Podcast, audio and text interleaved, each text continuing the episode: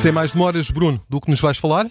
Eu vou falar do, dos salários dos portugueses. É um tema desagradável. Os portugueses sabem bem quando vem o recibo ao final de cada mês e de acordo com, com os dados da, hum, da Segurança Social, hum, mais de 50% dos portugueses recebem até mil euros brutos.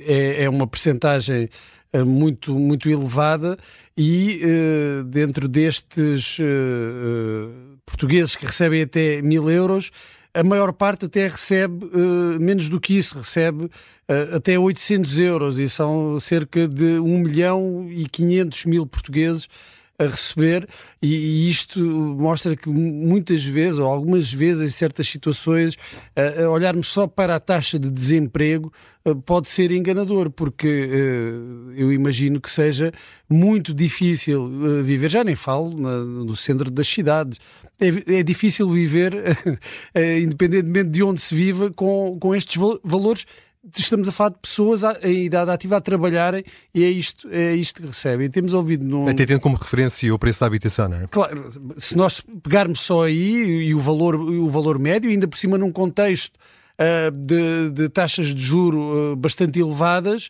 e com muitos portugueses a maioria dos portugueses a terem crédito à habitação, conseguimos imaginar que a vida não está mesmo nada fácil.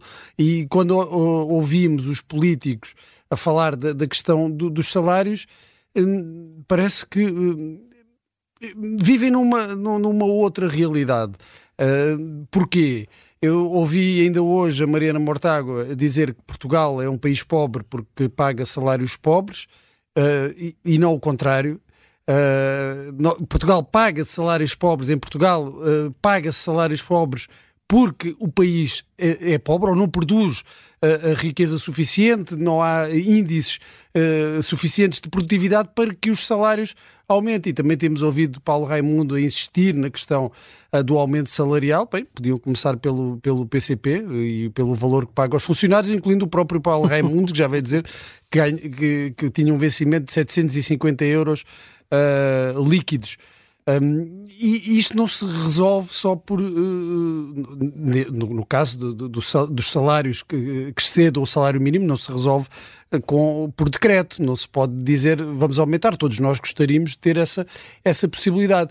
Mas mesmo à direita, que tem de facto insistido na questão uh, da baixa dos impostos. Isto não vai, isso não, vai, não é isso que aumenta os salários, aumenta o rendimento se houver uma baixa de impostos, mas não aumenta os salários. Uh, e estamos perante uh, esta situação, isto é apenas um quadro que ilustra a situação em que o país vive.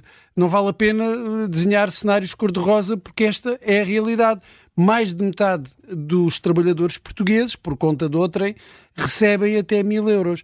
Hum, não há soluções, como agora diz o uhum. Pedro Nuno Santos, não há uma bala de prata, mas os políticos têm de facto de pensar muito bem nas razões, nas explicações para que isto aconteça, porque hum, de falar em salários dignos e depois nós termos esta, esta realidade não resolve de facto o problema. Não é uma citação que se coaduno com cor de rosa, que cor queres atribuir? Uh, é, é, preto, é um semáforo preto. Judite França, e tu, o que nos trazes? Eu, quero falar uh, de uma notícia que saiu no Jornal Público em que a Parque Escolar uh, mudou para construir habitação, uh, mas até agora só lançou um concurso e está sem presidente. Eu recordo que a Parque Escolar é, é uma, foi, foi, foi uma empresa pública criada no tempo do governo de José Sócrates. Quem não se lembra de Maria de Lourdes Rodrigues uh, uh, no Parlamento a dizer que foi uma festa uh, o que se fez na Parque Escolar e, e foi é, alguns porque foi uma festa, porque em 2016, só em 2016, a, dúvida, a dívida era de 2 mil milhões de euros, portanto foi de facto uma, uma festa.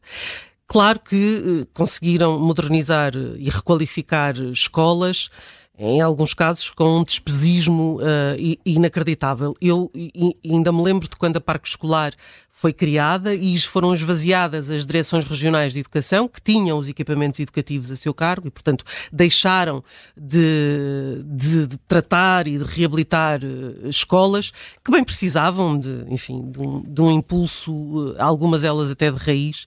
Mas eu lembro-me de um pormenor que eu sempre achei muito curioso, que foi... Dos candeeiros, é isso que vais falar ou não? Ah, havia os candeeiros do CISA, não é? Não, de, de, de umas porcas e parafusos que foram escolhidas por uma empresa muito específica que tinha aquele tipo de porcas e parafusos e que não era compatível com o standard das, de, de, enfim, deste tipo de material.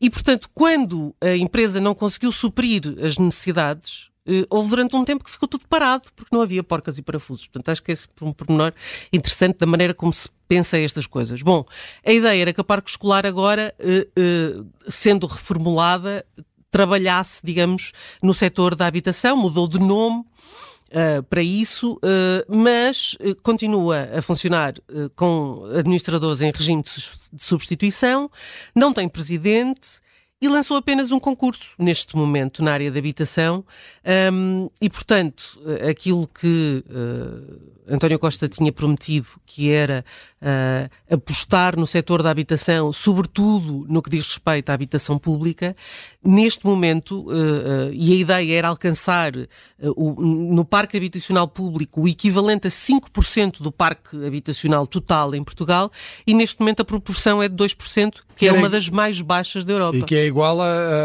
a que existia na altura em que foi feita essa promessa. Exato, é a mesma, exatamente, sim, não mudou. Uh, bom, resumindo, o último presidente abandonou o cargo no início de 2022 porque se reformou, portanto, por uma questão de aposentação.